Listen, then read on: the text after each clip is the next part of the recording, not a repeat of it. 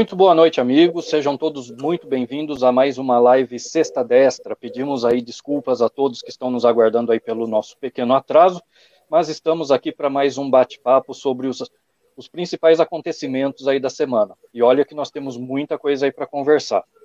Como sempre a gente pede, né, no começo aqui das nossas lives, para aqueles que ainda não são inscritos no nosso canal aqui do YouTube, a gente pede que se inscrevam no nosso canal, ativem as notificações, deixa aí o seu like também para o nosso vídeo ganhar engajamento. E como nós estamos transmitindo também para o nosso canal no, aliás, para o nosso perfil no Twitter, né? Quem estiver assistindo agora no Twitter, a gente pede inclusive que, se possível, vá para o YouTube para ajudar aí a a dar um engajamento maior para o nosso canal, ainda mais em tempos em que canais aí conservadores estão sendo perseguidos, né? Hoje nós vamos falar um pouco a respeito da questão da censura, né, aos conservadores. Vamos falar também aí da ascensão, da, da retomada do poder do Talibã no Afeganistão e sobre as manifestações programadas para 7 de setembro. Como sempre, né, eu não estou aqui sozinho, eu estou com os meus amigos aqui, o Vinícius Mariano, Boa noite, Vinícius, bem-vindo mais uma vez. Boa noite, Sander. Boa noite, Ismael. Boa noite a todo mundo que está é, assistindo a gente. Peço até desculpas pela, pelo atraso, porque foi culpa minha dessa vez. E nós estamos aqui também com o Ismael Almeida. Boa noite, Ismael. Bem-vindo mais uma vez, meu amigo. Boa noite, Sander. Boa noite, Vinícius. Toda a audiência aí do Sexta. Vamos lá. Tem muita coisa para falar hoje. É verdade. Hoje a gente tem bastante coisa para falar. É, bom, Vinícius, o seu atraso, a gente sabe que você estava tomando uma cerveja, mas isso aí a gente não conta para ninguém, beleza? não, mas vamos lá. Gente, é, eu vou começar é, com um assunto um pouco mais recente e até um pouco grave. Não que os outros não sejam graves, mas esse está é, tendo desdobramentos é, bastante complicados, que é a questão do Talibã, é, que retomou o poder lá no Afeganistão, depois aí de 20 anos né, de de uma ocupação né, de forças aliadas ali lideradas pelos Estados Unidos, e a gente viu que a, a retirada né, das tropas americanas do Afeganistão, ordenadas ali pelo presidente Joe Biden, tem se revelado um desastre completo, tanto na, na área diplomática, como na área militar, como na área humanitária, é, no, em todas as áreas em que a gente for analisar, aquilo ali está um verdadeiro desastre. Eu queria com, começar a, com o nosso bate-papo aqui perguntando qual a sua opinião, Ismael, a respeito dessa maneira né, atabalhoada como Biden resolveu sair do Afeganistão. Você acha que era a hora de sair? Você acha que tinha que continuar lá? O que, que você pensa a respeito disso, meu amigo? É, realmente é uma situação muito complexa que a gente viu no Afeganistão, né? Esses últimos dias, realmente cenas terríveis, é, de, de, mortes, né, uma, o desespero da população ao presenciar a saída das tropas americanas, porque isso significa estar completamente nas mãos do Talibã, né, esse regime fundamentalista que oprime minorias, né, mata adversários, enfim, um, uma coisa horrorosa, realmente, eu, eu, imagino que tocou a todos nós. Agora, é, é, de imaginar o seguinte, tinham 20 anos que as tropas americanas estavam lá, né? A gente tinha que imaginar que em algum momento isso iria acontecer. Trump ensaiou alguma coisa do tipo, mas realmente viu que não era o momento. É, eu acho que talvez fosse o tempo, mas não da forma como foi. Eu penso que teria que ter havido uma retirada gradual, né, e pesando assim cada movimento, né, não bruscamente como aconteceu, porque exatamente para não gerar esse caos, esse conflito que gerou não só no Afeganistão, mas também na região como um todo, gera uma instabilidade geral é, mexe com o mapa geopolítico da região, os interesses dos Estados Unidos, Rússia, fica tudo ali muito, muito agitado esse cenário, né? E aí, quando você vê é, é, a falta de habilidade do governo Biden para tocar isso aí, nós vemos que acabou sendo algo mais político do que propriamente preocupado ali com a estabilidade do país. Porque uma das, das missões que o governo, que o, que o governo americano, né, é, com as tropas lá, era além de neutralizar esses grupos terroristas como o Talibã, era ao mesmo tempo, nesse período, é, treinar, né, capacitar as tropas do próprio país, no Afeganistão, para fazer um combate a essas, essas linhas terroristas após a saída dos, das tropas americanas. E parece que isso não houve, ou, se, ou não houve a contento, talvez precisasse de mais tempo. É, a gente imagina que com 20 anos isso já houvesse é, evoluído bastante, mas parece que não aconteceu. Né? Então, assim, o que se viu é que após o anúncio da saída das tropas, a efetiva saída do contingente de lá, é, o que se viu foi em poucos dias o Talibã tomar completamente novamente o país. E aí estamos todos aí, é, a comunidade internacional de olho agora para ver como é que vai ser a, a, esse novo Talibã no governo do Afeganistão depois de tantos anos, né? Há ainda aquele, existem ainda aqueles, aqueles, digamos assim, sonhadores que acham que o Talibã agora está diferente, né? Que ele vai ser mais moderado, vai permitir algumas liberdades lá. E aí algumas pessoas, é, veículos de mídia, é, tentando apostar numa moderação do, do, do, Talibã em alguns pontos e tal, tentando mesmo assim é, dar uma forçada, uma passada de pano na, no terrorismo que, que, na verdade, eles vão implantar ali. Essa é a verdade. As mulheres estão em pânico naquele país, porque as mulheres no regime da Sharia, que é a lei islâmica, elas são tratadas como escravas, né? É, é, sofrem todo tipo de atrocidade, de humilhação, enfim e elas sofrem, os homossexuais, aquelas minorias. E, e aí eu abro parêntese aqui para mostrar também a incoerência de pessoas, né, dessas, dessa agenda progressista mundo afora, aqui no Brasil também, pessoal de esquerda, que estava comemorando nos primeiros dias essa ação do, do, do Biden de tirar as tropas, né, e do Talibã, é, enfim, é, é uma incoerência tão grande que a gente fica até sem palavras para poder definir, né, como que esse pessoal consegue se posicionar dessa forma.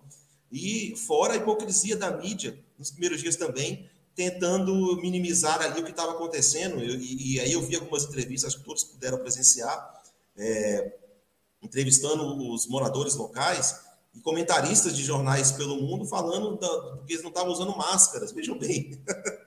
o cara.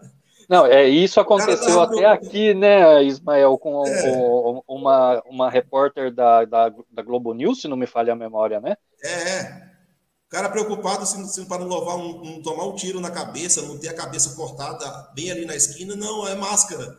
Olha o nível de idiotice que chegou a nossa imprensa. Pelo amor de Deus, gente. Aí a gente começa a ver como que realmente a coisa está tá de mal a pior. Pior do que nós imaginávamos. Porque não consegue sentir empatia com aquela população que está sendo massacrada. Essa é, é a verdade. Né? E aí agora vimos também essa semana é, o desespero de famílias tentando, pelo menos, levar as crianças pequenas para que para os militares que estão lá no aeroporto de Cabul, não sei se vocês viram essas cenas terríveis também, que realmente chocaram o mundo todo. É, aquelas crianças, algumas ficaram presas nos arames farpados, no desespero dos pais de livrar, pelo menos, os seus filhos daquela morte certa que pode acontecer com quem ficar ali. Então, assim, é uma questão de tempo. É só, é só o tempo do, do povo, do mundo, tirar os olhos ali dar uma baixada na poeira, que o Talibã vai restabelecer 100% o regime que era talvez pior, porque vai começar a perseguir aqueles que colaboraram com as tropas americanas durante esses 20 anos. Esses são os primeiros alvos que serão perseguidos, eliminados, executados a sangue frio nas ruas, seja quem for. Então, eles vão fazer primeiro essa, essa limpa, né, essa faxina, nesses ditos traidores da causa deles, para depois, aí sim, acabou, não tem mais diálogo. Então, assim, Imagina o, o, estrago que o governo Biden fez de, de 20 anos de, de, de manutenção ali mínima de uma estabilidade, de paz, de país tentando se reerguer. O cara destrói em semanas. É um desastre completo. Isso que o Biden fez, isso pegou muito mal na comunidade internacional para ele. Ele está sendo muito cobrado, muito criticado por isso. E esse acho que é um dos erros mais, é, assim, mais contundentes, com mais é, defeitos deletérios que terá, inclusive na imagem dele, que ele cometeu desde o início do seu governo. Então, a situação não é fácil, acredito que ela vai piorar para os que estão lá, e é importante que a comunidade internacional, a ONU, cadê a ONU com seus direitos humanos? Que eu não vi ainda manifestações mais O Ismael. Isso, né? O Ismael, a, a, ONU, cara, é, onde que a ONU tá? A ONU, ela, ela tá num eu pus uma foto na, na no meu Twitter, cara, é, que eu achei assim eu emblemática, cara. A ONU tá ali, ela tá preocupada com a agenda do, a agenda 2030, né? Enquanto o pessoal ali não tem o que comer, tipo, eles estão é. querendo é, preocupados com a camada de ozônio, com a redução do consumo de carne, com a redução do consumo de combustíveis fósseis, um monte de coisinha, enquanto o pessoal estava ali. O Bolsonaro bloqueia jornalista no Twitter, é isso que eles estão Pois é, É isso que eles estão fazendo. Enquanto isso, o pessoal ali que mal tem o que comer, mal tem o que vestir, mal tem um teto sobre a cabeça, está tá ali sob a mira das armas do Talibã. E até fechando para fechar o parênteses aqui é, nesse comentário que você fez, Ismael, é, vai ser pior do que, o, o do que a, a, outra vez que eles estiveram no poder, até porque agora eles têm um armamento muito melhor que foi o que o Biden largou para eles para trás, né? Exatamente. Largou os armamentos. Então é isso. A situação aqui é de mal a pior. Realmente temos que. O mundo tem que olhar com cuidado, não pode tirar os olhos de lá nesse momento, e, se possível, tentar retomar, se é que ainda é possível, é, é, não deixar o Talibã fazer o que, que eles estão pretendendo lá. Eu acho bem complicado agora esse momento aí. É complicado mesmo. É, Vinícius, e você, o que, que você acha? Né? A gente já viu aí que a, a situação lá é, é, é, difícil até encontrar palavras para a gente descrever, né, é, foi é, tudo errado, né, o que aconteceu ali, inclusive o Donald Trump, não sei se vocês viram, mas o Trump deu uma entrevista, não lembro se foi ontem, é que às vezes as coisas acontecem tão rápido que eu perco a noção do tempo, mas se não me falha a memória, foi ontem que ele deu uma entrevista nos Estados Unidos é, a respeito desse assunto, e onde ele estava falando que, tipo, tem alguns armamentos que ficaram para trás que, que só os Estados Unidos têm. Então, tipo, imagina agora ali a China, toda linda, maravilhosa, que está ali agora investindo bilhões de, prometendo pelo menos investir bilhões lá no Afeganistão, já é, recebendo representantes do Talibã para ter diálogo ali, como se o Talibã já fosse de fato o governo estabelecido. Né? Imagina chineses e russos botando a mão em armamentos americanos que, que a princípio eram os segredos militares. Né? Como que você vê tudo isso, Vinícius? Eu acho um absurdo. O que, que você acha, cara? Bom, primeiro que eu acho que o governo Biden ele é um desastre completo, né? É, quando Trump perdeu as eleições para aqueles meios um tanto quanto questionáveis, a gente levantava a possibilidade de o Biden, de, de quem estivesse por trás do Biden, ser um grupo ali de pessoas poderosas, né, que estariam manipulando ele. Mas uh, de um tempo para cá a gente para e, e vê e parece que não tem ninguém de fato por trás do Biden, né? A não ser ali o povo do Partido Democrata mesmo, que é um, um povo perdido. Tem um analista político internacional que eu acompanho que ele disse esses dias o, o seguinte: provavelmente não tem ninguém por trás do Biden. Por quê? Porque o governo é um desastre. Ele não sabe o que faz. Você vê é, aquela questão até da crise migratória, né? O, na campanha eles prometeram mundos e fundos do pessoal ali do México, né? Do, que, dos refugiados para os Estados Unidos. Aí quando tomaram a, o poder, né? Quando chegaram ali na Casa Branca, a mensagem do, do governo foi: não venham, não venham porque a gente não vai aceitar. É, nessas horas aí não teve aquela deputada psolista, a Alexandra Ocasio-Cortez, indo lá na fronteira chorando, né, como ela fazia no governo Trump, para causar todo aquele sentimento é, né, fabricado nas pessoas que acompanhavam ela. Mas é, tirando, respondendo a sua pergunta aí, eu acho que isso aí é extremamente grave por causa do seguinte: quem que tá apoiando o Talibã, né? É a China. Quem que tá controlando o Brasil atualmente? Praticamente é a China. É, a gente vê aí embaixador, o embaixador chinês falando o que ele quiser aqui no Twitter. Já arrumou briga com o deputado mais, o deputado federal mais votado do, da história, né, que é o Eduardo Bolsonaro. Eu não tenho nenhuma concordância quase com o Eduardo Bolsonaro, é, tenho bastante discordâncias, na verdade, com ele, mas eu não acho que seja esse o caminho de você afrontar, né, publicamente ainda, como ele fez, o, um deputado desse perfil, desse tipo. É, acho um, um absurdo, porque, veja, se você ataca, se você fala, falasse a mesma coisa para um parlamentar de esquerda que teve meia dúzia de votos do, do PSOL, a mídia já noticiaria como um ataque à instituição da democracia e o Alexandre de Moraes provavelmente mandaria prender quem fez isso. Né? Começa é, é por aí. É, tem esse pequeno detalhe que a gente vai entrar no mérito mais um pouco depois. É, então você veja, Sander, é, tem uma teoria do Olavo de Carvalho que diz que existem três blocos de poderes no mundo atual, que um seria o ocidental, né, que seria essa coisa mais globalismo, mais aquela, aquela turma que pensa, né, como o Ismael falou, que o, o problema do mundo é aquecimento global e, e, transfobia, né, acho que até faz parte aquela jornalista retardada mental que falou que, o, que os caras não estavam usando máscara lá no, lá no, no Afeganistão, né, você tá correndo risco de levar um tiro, mas você não tá usando máscara, nossa senhora, aqui, perigo para a sociedade, não é verdade?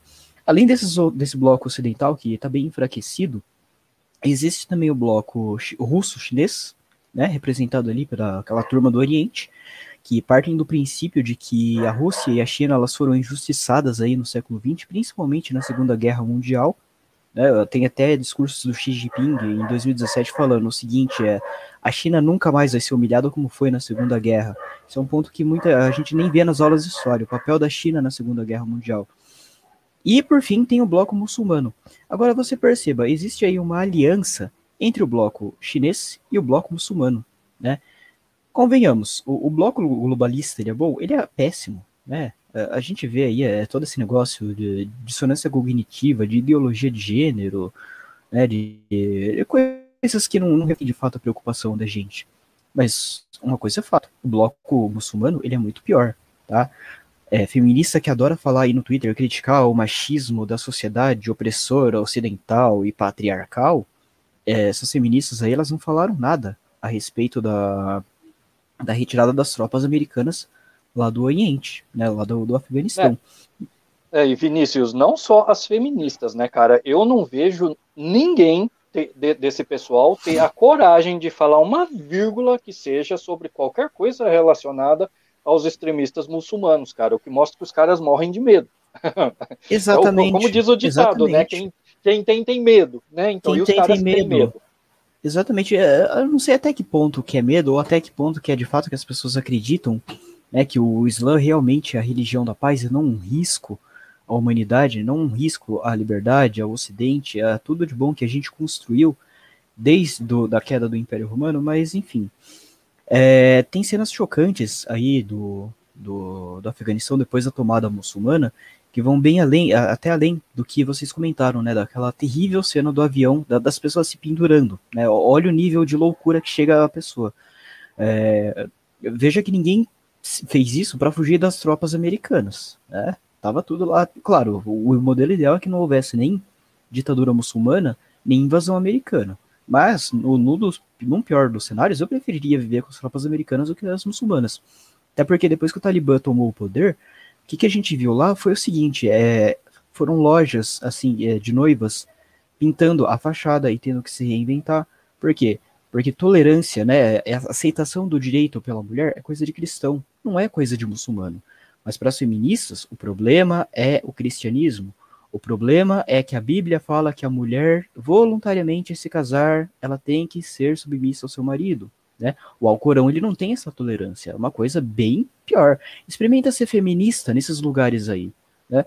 Tem até um tweet do Joaquim Barbosa, do Joaquim, acho que é Teixeira, né? Aquela conta de humor que, que fica postando é, coisas. Joaquim Teixeira. É, Teixeira. Joaquim Teixeira. É, é. Ele, ele fala o seguinte: é reunir um grupo de intelectuais e feministas para resolver o problema do Afeganistão, né? Colocar num avião aí Lady Gaga, Madonna, Anitta, Felipe Neto, aquela. uma outra lá que não lembro o nome, acho que é Malala, que fugiu lá dos muçulmanos e veio até aqui no Brasil pichar o nome da falecida Marielle Franco, como se a Marielle representasse alguma coisa de relevante para esse debate, né, para o debate da liberdade, como se ela não fosse só uma pessoa que defendia o desarmamento e o aborto lá no Rio de Janeiro, duas postas horríveis. Mas enfim, eu acho muito engraçada essa hipocrisia toda que as feministas, não só as feministas, mas a esquerda é, no geral tem, tá? É o seguinte, Sempre o problema para essas pessoas é, é o imperialismo norte-americano.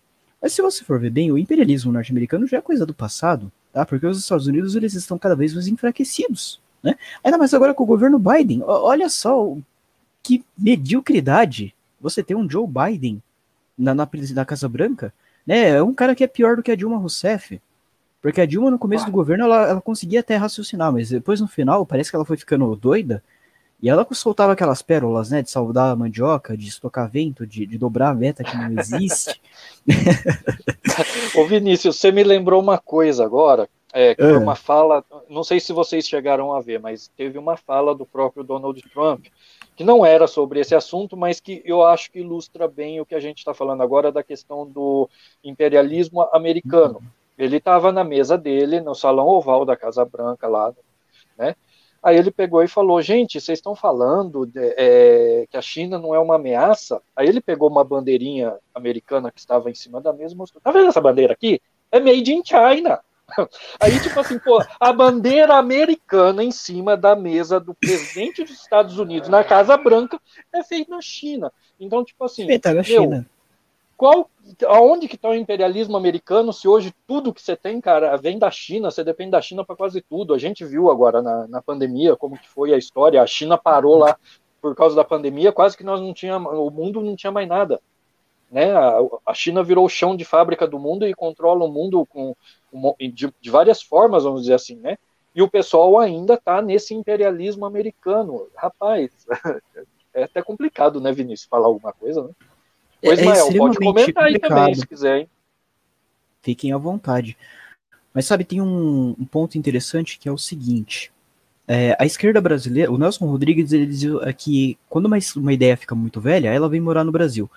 É, você veja que as esquerdas mundiais, elas não estão preocupadas com o que a esquerda brasileira está preocupada, né? Que é socialismo marxista. E isso não é levado a sério em nenhum lugar do mundo.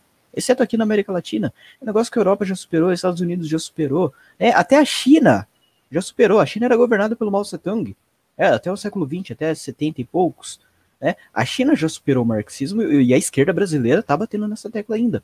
Da mesma forma que estão batendo na tecla do, do, imperialismo americano. Não existe mais imperialismo americano. O que existe hoje é imperialismo chinês. Né? Imperialismo russo, claro, tá, pode até existir aí um certo nível de imperialismo americano, mas não é como antes. Não tem como você falar que é como antes. É, depois do que a gente viu aí na pandemia de Covid, que a China controla praticamente o que ela quiser, né, não só aqui no Brasil, mas uh, lá no Oriente ela tem feito, tem feito várias uh, armadilhas de crédito né, para pegar os países mais pobres. A, a gente vê que a China que é a maior ameaça ao mundo hoje, ao mundo democrático, é porque ela manda na Organização Mundial da Saúde. Teve declaração do Gilmar Mendes no, no ano passado falando o seguinte: o Supremo não deve validar é, recomendações contrárias à Organização Mundial da Saúde. Aí você vê, a Organização Mundial da Saúde, ela falava, cada hora ela falava uma coisa. Defendeu o lockdown, depois falou que não defendia lockdown. É, falou que era para usar máscara, depois, aliás, falou que não era para usar máscara, depois falou que era para usar. Falou que era para é, não precisava proibir as viagens para a China, depois recomendou. Então você vê, olha o nível de psicopatia que a gente está inserido, né? Isso com bênção aí de ministro do Supremo, coisa que eh, não deveria nem, nem de longe acontecer, porque as decisões elas deveriam ser soberanas. É, a gente não votou aí no, Supremo Tribunal Federal, a gente não votou na OMS, aliás, a gente nem sabe quem são nossos representantes na ONU, tá? Isso é um negócio que, é. que, eu digo com facilidade, ninguém sabe quem que é esse povo, tá?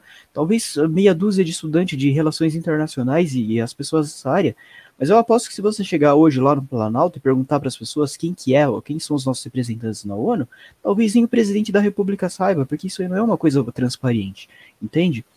Então a gente vê esse caos todo gerado aí pelo Talibã, pela China, e a gente não tem nem ideia do que, que a gente pode esperar para os próximos anos. Porque é, é aquela coisa, né? São dois blocos extremamente poderosos é, que concentram um poder assassino se reunindo. O que, que a gente vai ter depois, a gente não sabe. A gente sabe uma coisa, que China é ruim e sabe que, que Talibã é ruim. E se os dois estão juntos, gente, o mínimo que a gente pode esperar é que os dois sejam juntos, sejam ruins em dobro. É, e fora que, além do, da China estar tá ali apoiando o Afeganistão, agora com a questão até dos investimentos aí prometidos, né, tem o Irã logo ali do lado, né, que está aí no meio desse balaio todo.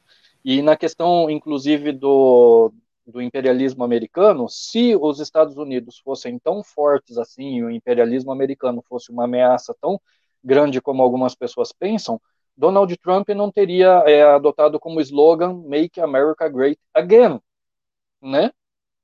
Eu acho que já é meio, meio óbvio o negócio, ou seja, a América já não é grande como era, tanto que ele queria que a América voltasse a ser grande de novo, né? Então a gente vê a que ponto que a coisa está.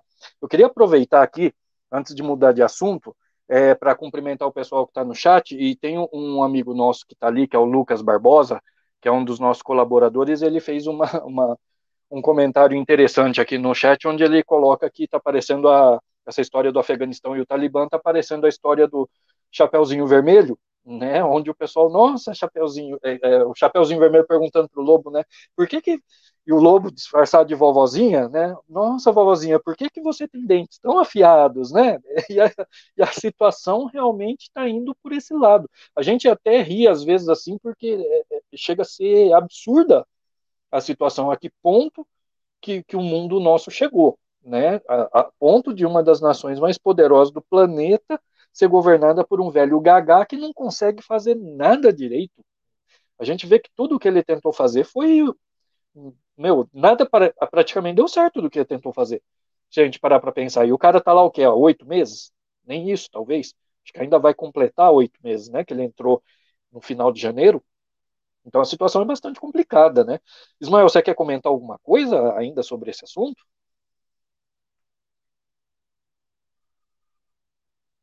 Acho que está mutado. Cortou um pouco aqui a sua fala, Sandra, no pergunta final aqui, que eu não entendi o. A, o... Ah, não, não, eu só perguntei se você queria é, comentar alguma coisa ainda sobre esse assunto. Não, acho que é isso aí. Vamos continuar observando. A gente vê o desdobramento agora, né? Beleza. Bom, é, esperamos que os, os desdobramentos é, não sejam é, piores do que o que a gente já viu até agora, né? E que as previsões de alguns analistas não se cumpram. Inclusive, só para finalizar o, o, meu comentário aqui também sobre esse assunto, né? É, aquela cena do avião militar americano decolando com um monte de gente em volta, né? Que correu o mundo aí e que mostrou algumas pessoas despencando do avião depois em pleno voo é, tem algumas reportagens já dizendo que a Força Aérea Americana está abrindo um inquérito para investigar é, os, é, que foram encontrados restos mortais no trem de pouso daquele avião. Então, é, a gente pode já imaginar o que foi que aconteceu com algumas daquelas pessoas que estavam ali penduradas naquele avião tentando né, salvar suas vidas. Né? Infelizmente, muitas delas de fato não conseguiram. Né? mas vamos mudar de pauta e, e apesar de virmos agora para o Brasil, a, a, situação aqui não está muito diferente do Afeganistão, não, porque se lá eh, tem um grupo é, autoritário tomando poder, aqui a coisa não está não tá muito diferente, não. Eu até escrevi sobre isso no meu artigo de hoje, né? E a gente tem visto aí, nós vamos tratar de dois assuntos mais ou menos que são correlatos, né? Que é a questão das manifestações e a censura e a imprensa, né? Vamos colocar tudo mais ou menos junto, porque um está ligado ao outro, né? Mas pegando primeiro a questão da censura, né? É, nós estamos aqui agora no YouTube, por enquanto, né? No, no Twitter também, mas o Vida Destra, por exemplo, é uma das mídias que não sabe até quando vai estar tá no ar, principalmente à medida que as eleições de 2022 vão se aproximando. É, é, todos nós, né, a maioria pelo menos, já tinha uma consciência de que, à medida que as eleições fossem se aproximando, o cerco sobre os conservadores e os, e os membros da direita, né, os canais, é, os jornalistas, né, os formadores de opinião de direita, que esse cerco ia se fechar. Até porque a gente viu isso acontecer nos Estados Unidos no ano passado. Né, e agora nós temos visto né, é, essa história sair do campo da teoria e a gente já está vendo na prática, né? nós vimos de tudo já ultimamente, né? Nós temos visto prisões arbitrárias, nós vimos aí conteúdos sendo retirados do ar, pessoas sendo banidas, né? O próprio Donald Trump, né, que a gente tratou há pouco, é uma das pessoas que foi banida da, das redes sociais. E aqui no Brasil agora nós estamos vendo, né, a última das decisões, uma das últimas decisões arbitrárias aí foi a questão da retirada da monetização de canais de direita, né, que é uma clara tentativa de asfixiar financeiramente esses canais para que eles deixem de existir, porque a gente sabe que hoje em dia estruturas grandes, né, como o do canal Terça Livre, por exemplo, é, precisam de retorno financeiro. Aquilo ali é uma empresa. Né? Empresa nenhuma vive sem, é, sem dinheiro. E a, a, retirada da monetização foi é, justamente na, no sentido de tentar asfixiar esse pessoal. Né? Eu vou passar a palavra para você agora, primeiro dessa vez, Vinícius. Como que você vê essa história toda, meu amigo?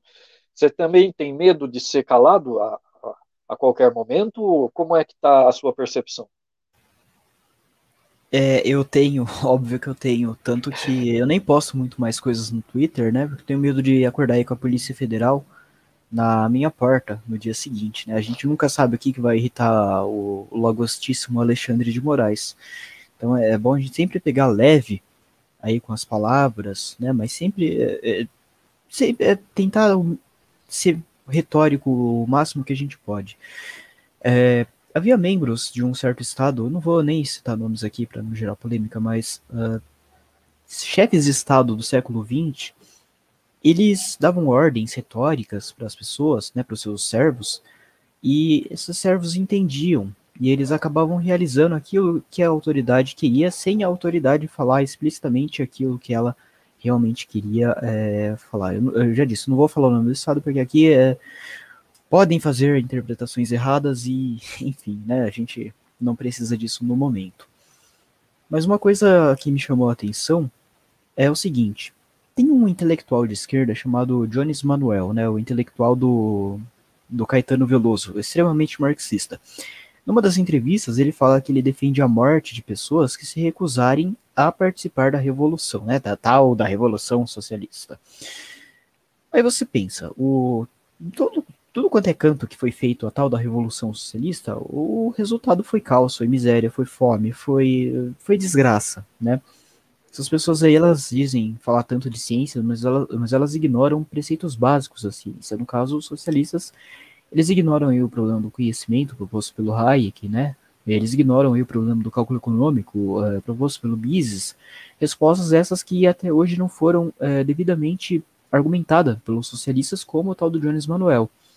Só que o Jones Manuel ele pode chegar no YouTube e falar que ele defende a morte de pessoas que se recusarem a participar da bobagem que ele defende. Né?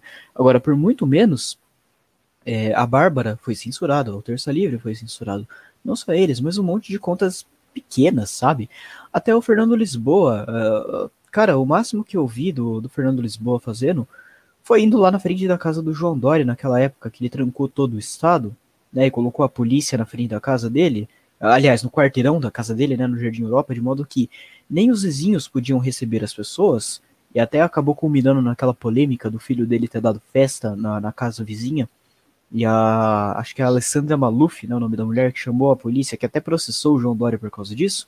Enfim, você vê que é, é um absurdo que a gente está tá presenciando. Mas, sobretudo, o, o Sander, eu tenho um recado para essas pessoas aí que foram censuradas né, do, do canal. É o seguinte: vamos usar Bitcoin, tá? Claro, é, você foi, se você foi censurado, não espere que o AdSense te pague de volta, mas crie uma carteira de Bitcoin, comece a incentivar o uso. Porque assim, o Estado não tem controle sobre o Bitcoin, né? Então você já imaginou o que, que é o Alexandre de Moraes mandando uma ordem para proibir o Bitcoin e não conseguir?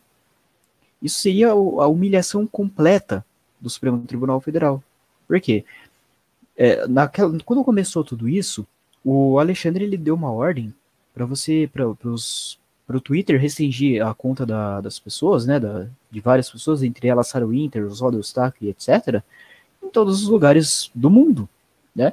E você pensa, o STF tem jurisdição, sei lá, em Marte, na Lua? Não tem, é impossível, tá? Como que um ministro, né, indicado aí pelo, pelos tucanos ainda, aquele pior tipo de pessoa, dá uma ordem dessa? Ele extrapola completamente o, as suas competências. E as críticas ao Alexandre de Moraes, elas não vêm de agora não, tá?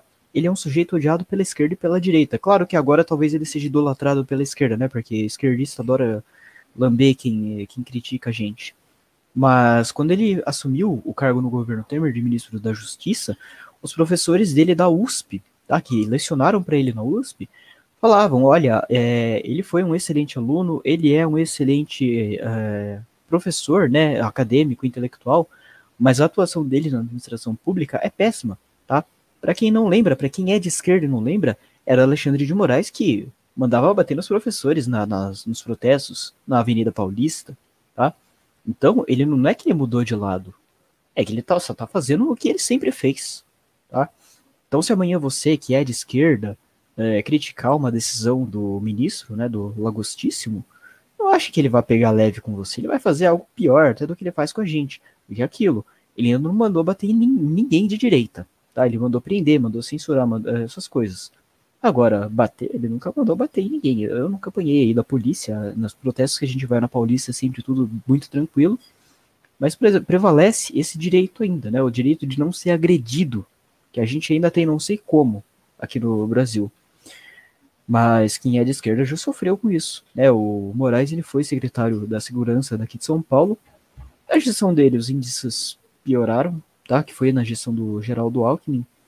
É, até em 2006 a gente viu aqui uma guerra entre polícia e PCC. Foi uma coisa bizarra, uma coisa até de você não ir, não poder ir para a escola, tá? Com medo. Isso porque eu morava a 100 metros da escola, com medo de, do que poderia acontecer. Né? E foi, a, foi, foi aquela época que teve aqueles quebra-quebras em São Paulo, não foi, Vinícius? Foi. Foi a época que começaram a atacar fogo em ônibus, Sander. Tá? Hum. Tanto que teve até uma novela da Globo que aproveitou isso aí e ela fez uma cena, eu não vou lembrar o nome da novela agora, mas ela fez uma cena é, do, de milicianos, né, traficantes, bandidos, colocando fogo em ônibus com pessoas dentro. Né? Então aí a gente vê que estamos num perigo. Uh, eu sugiro que as pessoas da direita todas comecem a estudar sobre não só Bitcoin, mas todas as criptomoedas que a gente tem hoje, principalmente Ethereum, tá? Ethereum vai passar o Bitcoin um dia, ela é uma plataforma completamente descentralizada e a gente precisa disso no momento. Informação descentralizada contra a ditadura do STF. Muito bom, Vinícius. É, à medida que você foi falando, eu estava me lembrando das coisas, né? Inclusive, é, a gente, é, eu, eu tenho visto muitas pessoas né, criticando o, o, digníssimo, né, o magnânimo ministro, como, como, se fossem duas pessoas distintas, né, porque a gente vê que o, o, Alexandre de Moraes, que escreveu aquela obra constitucional, ele tem uma, uma obra né, de direito constitucional que é referência para muitas pessoas que estudam direito, né? Direitos humanos e... também, Sander, direitos humanos também. Então, direitos humanos também. Então, tipo, você vê que, é, é, pelo menos no papel, na teoria, né, ele é uma pessoa que tem muito conhecimento jurídico e um conhecimento jurídico bom, louvável, algo que serve, inclusive, de referência. Agora a gente vê que o, o, o que está atuando agora na prática no Supremo é completamente diferente. Tanto que não foi só um jurista, mas vários juristas usaram a, as redes sociais para mostrar as, as incongruências do próprio ministro, onde ele toma decisões que ele mesmo na obra dele era contrário. Então a gente vê a que ponto que a coisa está chegando, né?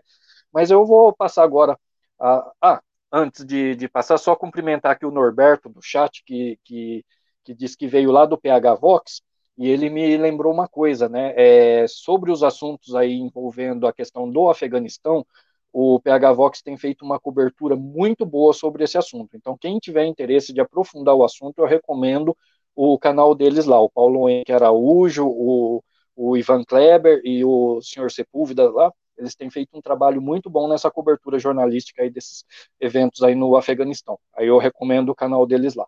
Mas fecho parênteses, voltando aqui para o Brasil, queria passar a palavra para o nosso amigo que está lá no Planalto Central, do ladinho, pertinho lá do Xande, lá. Como é que tá pertinho tá do Xandão. Pertinho do Xandão. Quem sabe eles já até não almoçaram juntos, né? Que nós não vimos fotos.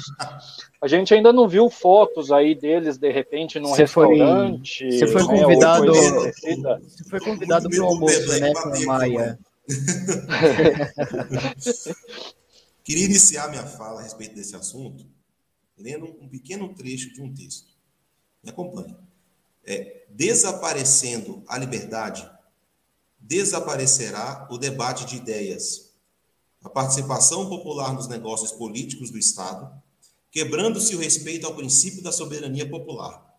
Uma nação livre só se constrói com liberdade, e a liberdade só existirá onde houver um Estado democrático de direito, que, por sua vez, nunca será sólido sem a existência de um poder judiciário autônomo e magistrados independentes e o Supremo Tribunal Federal imparcial, para que possa exercer a sua grave função de guardião da Constituição e das leis e de garantidor da ordem na estrutura governamental republicana, com irrestrita irrestrita possibilidade de debates de ideias e respeito à diversidade.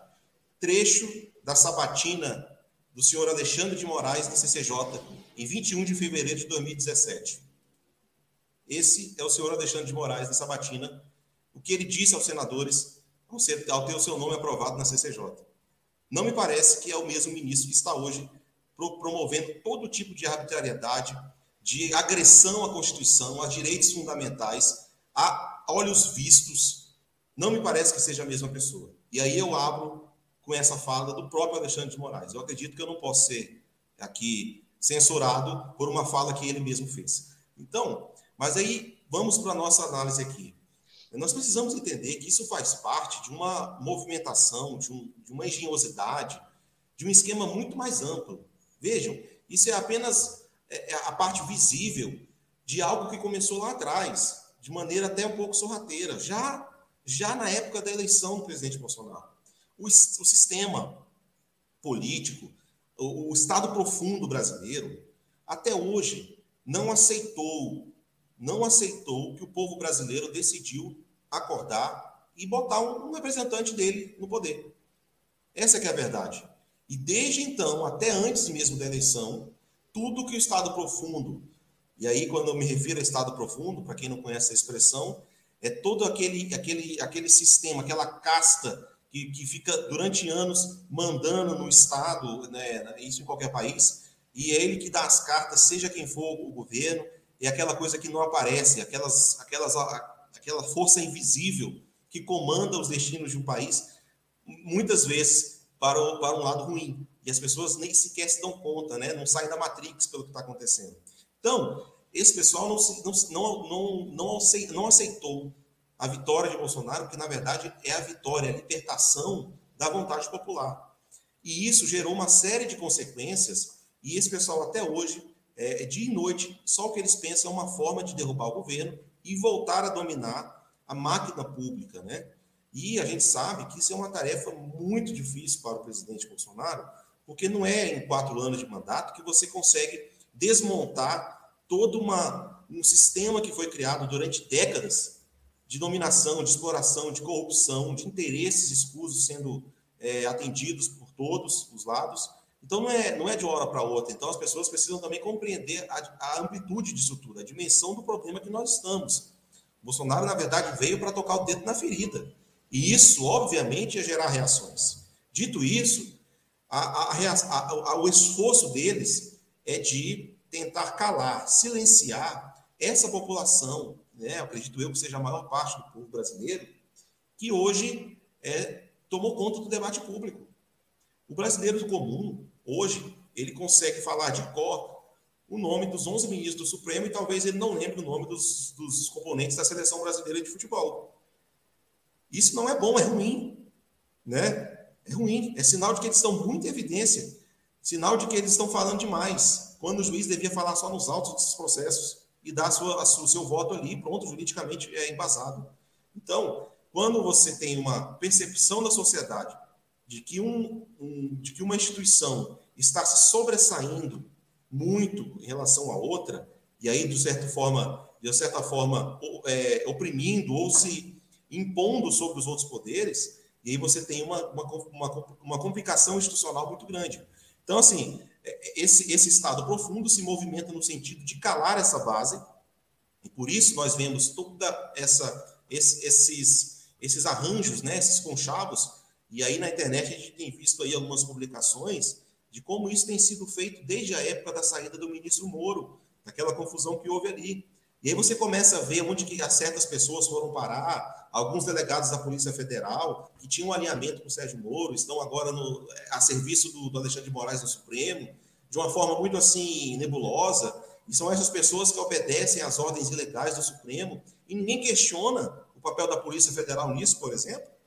Né? A Polícia Federal obedece a quem? Ela não é subordinada ao Ministério da Justiça, ao Poder Executivo? Mas não, tem um grupo dentro da Polícia Federal que responde ao Alexandre de Moraes e não há quem mexa com eles. E eles estão lá sem pestanejar, cumprindo ordens ilegais, manifestamente é, ilegais. E essas coisas precisam ser mostradas. Da mesma forma, o Ministério Público Federal é, está aí também numa, numa atitude assim também nessa parte de militância política. Parte do Ministério Público Federal, e aí a gente precisa entender também o contexto disso, ele está numa guerra declarada ao Procurador-Geral da República, Augusto Aras. Por quê? Porque ele foi escolhido fora daquela lista tríplice que tinha-se o costume de seguir desde 2003, dos governos petistas. Né? Lembrando que essa lista tríplice não é prevista na Constituição. O presidente da República não é obrigado a segui-la. Havia uma praxe. Então, quando o Bolsonaro vem e escolhe alguém fora dessa lista, ignorou completamente, aí gerou uma revolta. Por quê? Essa lista geralmente era composta por, por procuradores, é, uma eleição ali interna deles, mas com um alinhamento mais à esquerda, né? E aí você tinha um domínio da esquerda na Procuradoria Geral, Geral da República. Então, era esse pessoal que mandava. Então, a partir do momento que você tira eles do poder, você gera uma reação também no Ministério Público Federal, e esse grupo de procuradores passa a fazer oposição ao procurador Aras indicado pelo Bolsonaro. E aí, esse grupo de procuradores assina pedidos, eles têm independência funcional para isso, são eles que assinam pedidos de investigação para, por exemplo, agora fazer essa busca que teve contra o cantor Sérgio Reis. Não foi o Augusto Aras, foi esse grupo de procuradores. Mas a mídia não vai mostrar. As manchetes dizem PGR, MPF. Foi um pedido da PF, da, da PGR, para fazer esse tipo de ação. Isso na tentativa de dar um ar de legalidade a algo que é ilegal. Porque tudo isso vem decorrendo de um inquérito legal que saiu lá do Supremo. Foi criado pelo Alexandre de Moraes é, pelo ministro Toffoli, quando estava presidindo, e designado relator o Alexandre de Moraes. E aí você vê que há toda uma orquestração em cima disso, e os alvos são bem específicos. Bolsonaro, seu governo e seus apoiadores. Eles precisam minar esse apoio popular, intimidar aqueles que se manifestam a favor do governo, exatamente para que não haja nenhuma é, é, forma de dizer que, ao, se possível, houver uma fraude, ninguém vai dizer, não, mas ninguém apoiava o presidente mesmo, ninguém via na rua. A ideia é inibir a manifestação popular ao presidente para validar uma possível fraude, não vou dizer que é o que vai ocorrer, uma possível fraude, porque o, o, o aclamado líder das pesquisas, que seria o, o ex-presidiário Lula, é tão querido que ele não pode sair às ruas. Essa semana saiu no Nordeste, em dois lugares, no Nordeste, vejam bem, eu tenho falado aqui sobre o Nordeste, vocês vão lembrar nas lives passadas, ele não conseguiu reunir meia dúzia de pessoas na rua. E as imagens todas fechadinhas para dizer que tinha muita gente. Era só aquela claque paga e fotógrafo.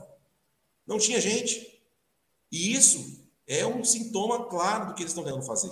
Ele está tentando imitar os movimentos de rua que o presidente faz, simulando que tem apoio popular, ao mesmo tempo que usa, o sistema tem usado o Supremo, esses inquéritos legais, para inibir aqueles que se manifestam a favor do presidente. E aí a fraude está configurada. Você passa a percepção de que não há realmente apoio ao presidente, justamente pela intimidação daqueles que o apoiam, em cima daqueles que o apoiam.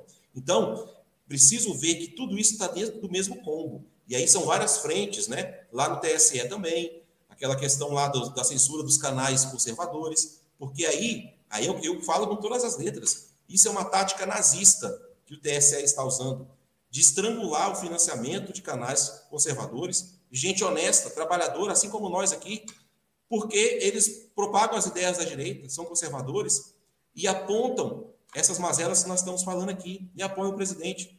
Mas isso, sem estar escrito em lugar nenhum, sem, sem ser crime em lugar nenhum, está sendo usado como motivo para fechar o financiamento desses canais. E o TSE está sendo também usado nesse sentido. E o TSE, vamos lembrar, é STF. O TSE é STF, é a mesma coisa. Então, assim, você estrangula a, a fonte de financiamento dos canais que nos trazem informação, que chegam realmente ao grande público, exatamente para deixar o caminho aberto para que a grande mídia, essa sim, alinhada a todo esse contexto, possa novamente ocupar o seu espaço e passar a influenciar de novo a opinião pública brasileira.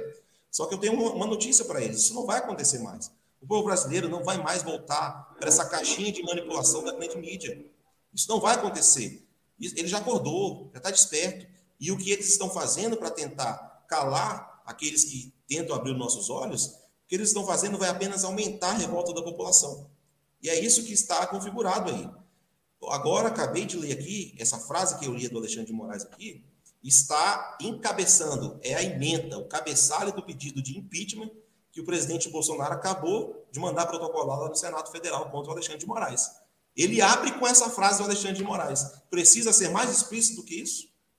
Quem está cometendo crime agora?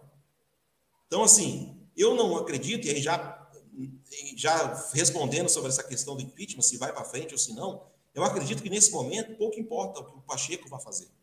Eu, particularmente, acredito que ele não fará nenhum movimento nesse sentido. Mas um, um pedido de impeachment do presidente da República Ok, vai se somar vários outros que estão lá, mas é do presidente da República. Isso tem um peso institucional e político muito grande e prova que ele procurou uma saída constitucional, porque o impeachment de ministro está previsto na Constituição. Qualquer cidadão pode pedir isso, o presidente da República, inclusive. Então, essas coisas precisam ser ditas. Ele está jogando dentro das quatro linhas da Constituição, como se diz, né? Agora, se o Senado não fizer nenhuma resposta, eleição, tem eleição ano que vem, né? Os senadores já estão sendo duramente cobrados sobre isso, embora a decisão, nesse momento, caiba unicamente ao presidente do Senado. E é aguardar o que ele vai fazer. Mas a pressão está sendo levada, os passos estão sendo dados. E aí, Bolsonaro é, evitou aquela ida, né, de fazer aquele, aquela entrega pessoalmente, como estava previsto, aquele estardalhaço todo com a empresa, não. Mandou o funcionário entregar lá, como qualquer cidadão, um pedido. Mas, óbvio, o pedido do presidente da República. Mas evitou esse constrangimento. E aí, não, não diminui a saia justa que o Senado ficou agora. Precisamos, então, entender que isso é, faz parte de uma escala gradual de ações. As pessoas irem para a rua, as perseguições do Supremo, aumenta a, a insatisfação popular contra o Supremo e o presidente vai dando os sinais. Olha, estão fazendo de acordo com o que manda a lei. Olha, aqui, ó, vocês estão fazendo errado aqui. O presidente está avisando. Não podem dizer que, que, que, que não foram avisados caso haja alguma medida enérgica do governo, que eu não acho que é o que estão pensando. Né? Eu acredito que a solução virá exatamente pela pressão popular. Eu cito aqui para fechar que as grandes mudanças na sociedade é, aconteceram após é, revoltas maciças da população. Não foram passeatas de domingo, não. Foram manifestações maciças, gigantescas e permanentes, exigindo mudança nas, nas instituições. Essa é a verdadeira ruptura democrática para o bem. Né? Aí eu cito aqui a Primavera Árabe, lá que teve, né, a partir de 2010, aquelas grandes movimentações, milhares de pessoas, é, isso, isso, isso mudou a realidade. Em alguns casos, para pior. Mas mostra que se a população fizer, acontece alguma coisa. Então, é, é isso que precisa ficar muito claro. Talvez estejamos chegando nesse ponto. E, entrando já na questão da manifestação do dia 7, é o que parece que pode ocorrer no dia 7. Eu não sei qual é a, o impacto dessas prisões, dessas ameaças que o Supremo está fazendo na adesão a esse movimento. Alguns acham que pode diminuir justamente porque é intimidatório. Outros acham que, na verdade, justamente por isso pode inflamar ainda mais e, e, fazer com que mais pessoas que talvez nem tivessem pensando aí vão às ruas. Porque muitos, muitos já estão percebendo que os limites foram todos ultrapassados. Não existe mais corda para ser rompida. Então, é, é, não precisa ser. E muitos não bolsonaristas estão vendo que a coisa não não não está certa. Não é por aí poucos dias atrás eu vi uma, uma postagem do PCO, Partido da Causa Operária, criticando a, a prisão do, do, Roberto Jefferson. Veja a que ponto chegamos, né? Depois eles voltaram eu vi essa eu, lá, eu vi é, eu vi essa postagem também. A coisa tá de, de vaca não conhecer bezerro. E aí as pessoas estão é, apáticas, não estão sabendo o que vai acontecer. Que eu estou percebendo é uma, uma um, cresce numa mobilização não sei se isso vai culminar no dia 7 ou ainda vai um pouco mais, mas é crescente a insatisfação. Algo precisa ser feito dentro da institucionalidade. E, e eu acredito que só essa pressão popular em cima daqueles que podem fazer algo é que pode mudar essa situação. Né? Até porque outras medidas é, igualmente é, é, fortes ou contundentes, ou talvez arbitrárias, se tomadas pelo presidente da República, eu acredito que não serão tomadas, como alguns pensam, questão de intervenção militar, essas coisas, não serão. Eu acredito que ele aposta exatamente nessa, nessa indignação popular maciça para chegar e exigir a mudança que precisa ser feita. Mas isso precisa realmente da sociedade acordar. E eu vejo setores da sociedade que antes estavam apáticos a isso, começando a acordar, a levantar. Estou vendo algo semelhante ao que aconteceu naquelas movimentações de junho de 2013 aqui no Brasil. Espero estar certo para que aí sim, democraticamente, o Brasil comece a trilhar novos caminhos. Eu espero que nós não tenhamos que passar por algo pior para poder acordar e perceber que nossa liberdade está sendo tirada aos poucos e por tiranos que sequer foram eleitos. Sequer foram eleitos. E foi assim na Venezuela. O Tribunal, o, Suprema Corte venezuelana, ela que caçou, emasculou os poderes da, do Congresso lá venezuelano e aí criou aquele contexto todo de ditadura que nós vemos até hoje lá. Nós não podemos deixar o mesmo acontecer aqui. Essas pessoas precisam saber que eles não foram eleitos, não são é, destacados para poder dizer o que é verdade ou não, e a verdade não é o que eles dizem. E isso, a verdade, a verdade não precisa que ninguém diga que ela é. Ela vive só. Ela, ela é por si só, né? Então, nós precisamos ficar muito atentos a isso. A nossa liberdade, sem liberdade não há democracia. Não tem que falar em democracia quando você tem cerceamento da opinião, da palavra. Quando a palavra de alguém é cerceada só por emiti-la, né? Aí você já não tem mais democracia. Esse é o Nas palavras do Alexandre de Moraes. Exatamente. É, meus amigos, a situação é complicada, mas um, uma coisa que é, eu concordo, né? Assino embaixo aí, é, é eu voto com o relator, e eu acho o seguinte: é, uma coisa que me chamou a atenção na sua fala, viu, Ismael, é a questão das manifestações de domingo. Né? Eu também acho que para que a gente tenha é, resultados mais efetivos, nós temos que fazer manifestações de verdade. Não que as de domingo não sejam manifestações, não é nesse sentido, mas é que eu vejo muitas pessoas tratando as manifestações de domingo como um passeio no parque né? É tudo muito bonito, realmente, aquela quantidade grande de pessoas indo às ruas. Não, não vou falar para as pessoas não irem, não é essa a minha intenção. Mas o problema é que esse tipo de manifestação de domingo, com a família inteira, as criancinhas e todo mundo na rua, como se fosse um passeio no parque, isso não intimida o sistema que está colocando essa ditadura sobre a gente. Nós precisamos de, um, de uma manifestação efetiva, re, realmente. Inclusive, eu falei isso uma vez na, no Twitter e, a, e uma pessoa não entendeu. Ele falou, mas você quer o quê? Que a gente vá lá e quebre tudo? Eu falei, não, não, não é necessidade de ir lá e quebrar tudo. Mas só o fato de você não ir num domingo, mas ir num dia útil, já, já é um, um, um sinal claro. Inclusive, é, foi o que aconteceu em 2013. A gente no meio da semana, foram várias, foram uma assim, em seguida da outra, foi uma coisa que mobilizou a sociedade por, por um longo período, e é isso o que nós estamos precisando é, fazer agora também, né? Inclusive, é, tem é, atitudes, eu estava tentando lembrar aqui agora que o, o Nunes me mandou, é, durante a tarde, o link de uma reportagem, é que eu não consegui achar aqui agora, é, falando que o Alexandre de Moraes é, tinha é, pedido para. É, tinha proibido né, a realização de uma vaquinha pra, de um pessoal que estava lá fazendo uma vaquinha lá para reunir uma turma para comparecer às manifestações do dia 7. Eu não pude nem ver a, a reportagem para ver se, é, o teor, tudo certinho, mas se comprovado, se for verdadeiro, né, e aqui eu enfatizo bastante o se, né, para que o Uber Black não venha na minha porta amanhã, mas se for verdadeiro, a gente vê que a situação já está num, num, grau muito complicado, porque da onde que o, o ministro do Supremo tira a autoridade para fazer uma coisa dessa? Tipo assim, não, o pessoal está fazendo vaquinha lá para ir para ir para a Avenida Paulista, não, proibido, corta tudo, não pode. Mas como assim? Baseado em quê? Né? A gente chegou nesse ponto, né, meus amigos? Vocês querem comentar mais? Fiquem à vontade. Não, eu acho que o que eu tinha para falar sobre esse assunto é isso mesmo. E você, Ismael, tá encerrado também? Você acha que já já deu o que tinha que dar, o recado está dado? É, eu acho que está. Pelo menos esse ficou bem claro agora, né? E eu acho que é, é como eu disse, coisa gradual. A, a coisa vai se escalando com o tempo, porque eles falam em diálogo, mas no dia seguinte promove operações arbitrárias iguais. Diálogo pressupõe ceder, cada um ceder aí no que está em excesso, em alguma coisa, mas não é isso que tem havido. Então, talvez por isso, as coisas precisam ser feitas dessa forma.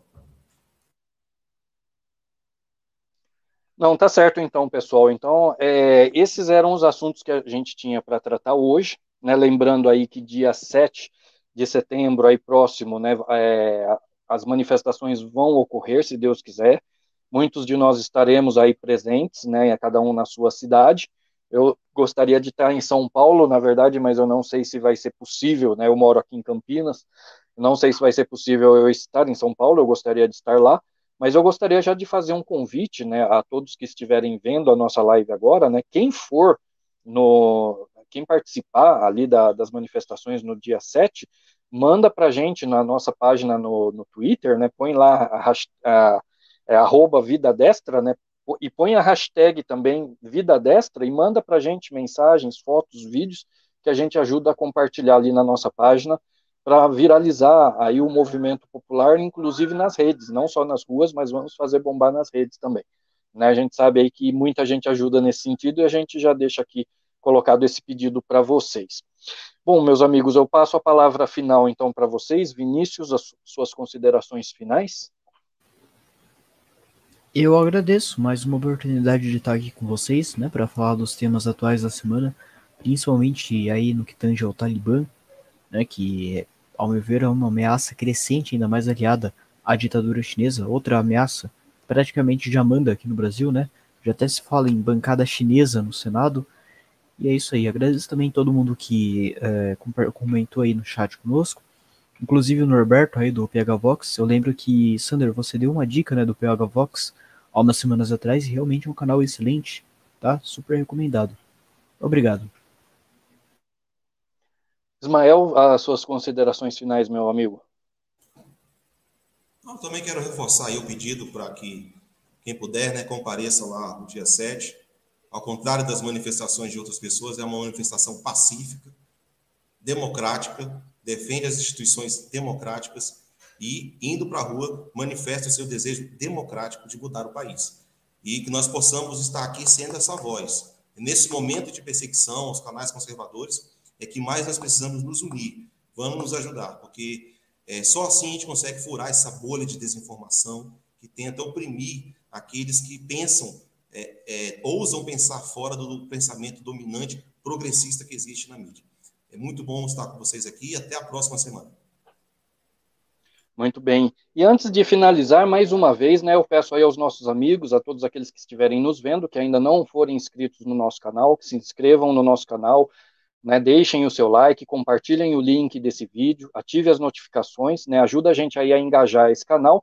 E rapidamente, também para encerrar, eu gostaria de apresentar para vocês aí que ainda não conhecem um projeto que nós estamos desenvolvendo já há algum tempo, que é o nosso braço esportivo, o Vida Destra Esportes, tá? Para quem ainda não teve a oportunidade de conhecer, tá aí a imagem na tela, né, com o, nosso logo, tudo né, um braço esportivo aí do Vida Destra, onde a gente vai tentar, aí na medida do possível, né, tá levando informações né, a respeito de esportes de, de uma forma geral, e onde a gente também né, tá levando aí bastante resenhas de futebol né, para o pessoal que curte futebol.